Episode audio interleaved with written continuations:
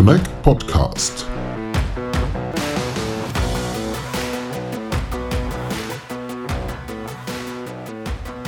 Hello and welcome to our Connect podcast. My name is Lennart Holtkemper from Connect, and today's episode we are recording at the Connect Conference 2022 in Dresden.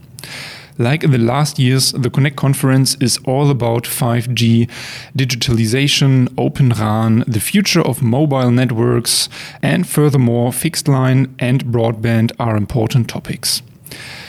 Over two days, we have invited our top notch speakers to join us in the podcast studio and interviewed them about their topics and wishes for the development of the industry.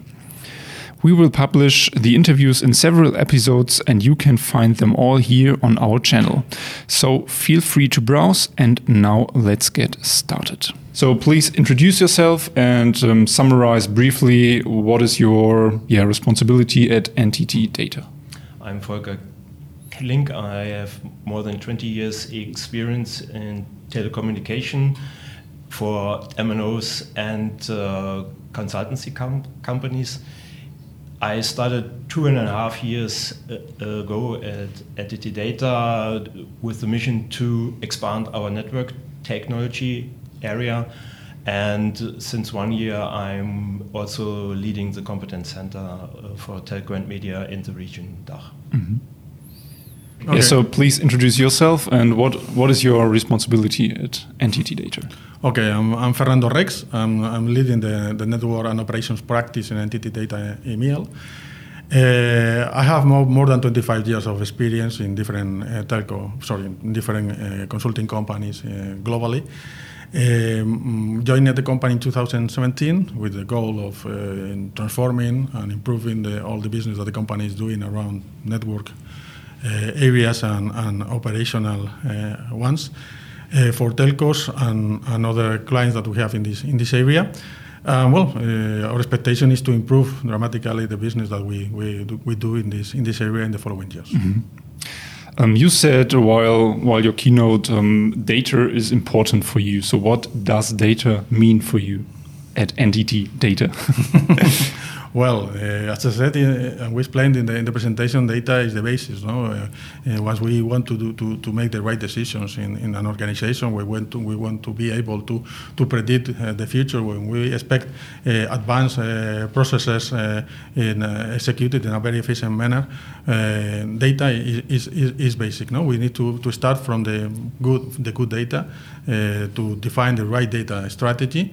And starting from that point, we will be able to have an excellence, uh, ex uh, to achieve the excellence in the operations, and that actually is the, goal of all our clients uh, globally. Yeah, please give us a short overview about your presentation. You um, said FiberCo, new value through an alternative deployment model. So, what is this alternative deployment model? Well, the, the alternative deployment model uh, is uh, is changing the rules of the of the sector at this moment. We, we, we were in, in the past uh, all the investment uh, came from the from the uh, operators mm, when they when when a new technology appeared. Uh, all the investment came from these companies. Uh, even we, we had many overlaps in terms of investments, deploying the same type of technology in the same area, competing for, for the same clients. And, and what is uh, transforming the business in this in, at this moment is, is this new approach, no? to, to, to, deploy once, to, to, to share these, these services to, to the operators, and through a collaborative model, start doing a more, let me say, reasonable and sustainable business that makes more efficient available money in the sector and more profitable for everyone.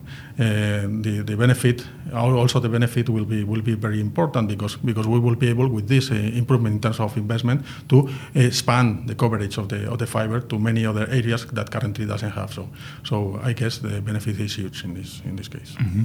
Maybe one extension from my side. I think also what is uh, special for our deploy, de, de, deployment model is that we are doing it out of the box, means very standardized, and that uh, that's a benefit. You can save a lot of time and also costs. Okay, it's like a Lego type. I, I saw that. On your presentation. Yeah, the approach is a Lego, Lego type where we, uh, we do not expect to sell uh, something uh, like a black box, something modular, something that can interact uh, and be uh, split in different uh, components where the client can select the right combination of them Mhm. according to their needs in order to, to, to start their operations. This is the, the idea. Mhm. Uh, you talked about energy efficiency, efficiency. That's a big topic also at the Connect conference. Can you tell us a little bit more? How do you achieve energy efficiency with your company? Yeah, you can analyze the, the usage of the network and how you use it and where you spend too, too, too much power, where you maybe over some special periods that you reduce the power of, of the uh, net network or reduce the air con condition and um, increase uh, um, the temperature of the technical rooms it, if it is not needed to, to go down to I don't know 18 degrees or Mhm. less. So you can save there a lot of en- energy, and that you can do with AI uh, analytics, data analytics uh, things um, to find the optimal way um, of the energy con- consumption. So this is like in real time. Yes, Traffic real time and uh, with some logics, um, some let's say pre, pre, predictive uh, things Mhm. that Yeah. you Mhm. optimize your, your energy consumption. Yeah. These guys, we, we used to, to combine the, the, the, the analytics uh, capability itself with uh, others such as IoT sensors and actuators that provides the functionality to first uh, collect the right information to have in real time what is mm, the knowledge of what is happening in terms of energy consumption, but also uh, make a decision through the analytics and make uh, uh, changes in real time also through the actuators that we can deploy in the in the network. So so we can close the loop Mm. of the process uh, in order to optimize in real time the, the energy consumption. Um, what are the challenges for infrastructure companies? What do you think?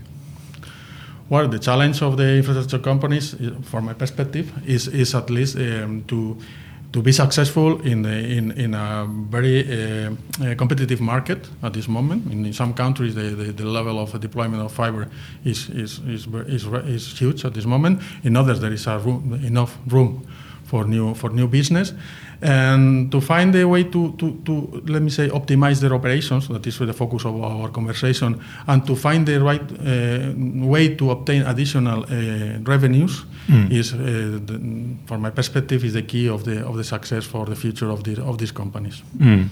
Yes, and uh, also from the process side, um, I think it's im- im- important that they have um, efficient processes and well-working processes to implement new new customers to deploy the the networks to reduce the outages of such networks because the customers are not satisfied if something went wrong when when they switch to a new operator. Mhm. So um, that are big challenges to set up such processes and uh, to im- im- implement new customers.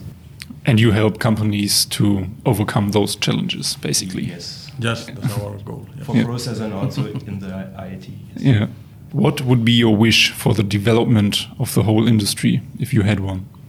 Well, in terms of wishes, my wish, uh, and I mentioned before, is to have a more sustainable uh, industry, uh, to make a, uh, a more, uh, to add more um, rational to the to the decisions that we make in the in the business, avoiding overlapping, avoiding uh, not profitable investments, pro- promoting collaboration uh, among companies, something that is not only needed for this but also for 5G.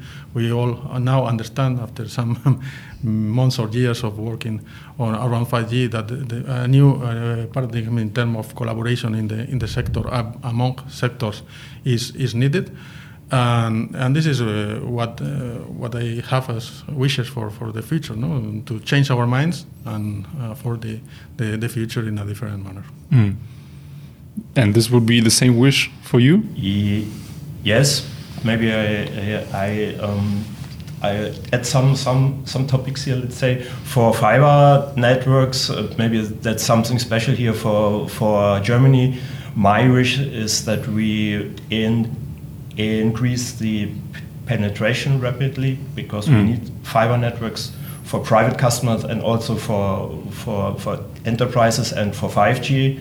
Um, that is one wish, and for the industry or for, for, for 5G, my wish is that we that we are able to find a way how we can um, in, introduce 5G in all the in, in industries that it is in a mature level to to to use it in a production area. Mm -hmm. How can you achieve more collaboration? That is a, a wish nearly everybody told us. Mm -hmm. How do you think? Well, actually, the way is to to do this is actually defining the right models that would be beneficial for all the actors that in, uh, interact in these in these collaborations, and this will make possible this kind of of, of actions. Also, I guess that the, the kind of uh, movement that we are doing makes this uh, more uh, needed than before because because actually, in order to evolve, in order to, to, to, to, launch the services that we all expect to have in the near future, we need this collaboration. This is something that we can not do alone anymore. Mm. This is the situation. We are we in the past from the telco sector we were, were able to launch services to, to, to our clients but not uh, depending on any other uh, participant. But this is not true anymore, no? in, if, especially for 5G, but also in many cases for, for fiber. Mm. We, in, in order to launch these new services, we need the collaboration. Otherwise, we will not be successful in this in this business in mm. the hmm. future. Maybe the special thing for us as a system integrator is to to to build the bridge between the CSPs and the end customers or enterprises because we work for for both and we understand both. We understand the industries, and um, that helps to yeah to find a good or to build up a good collaboration, and that is what we're doing at NTT Data. Mm. Thank you very much for your time. Thank you very much. Thank you. Welcome.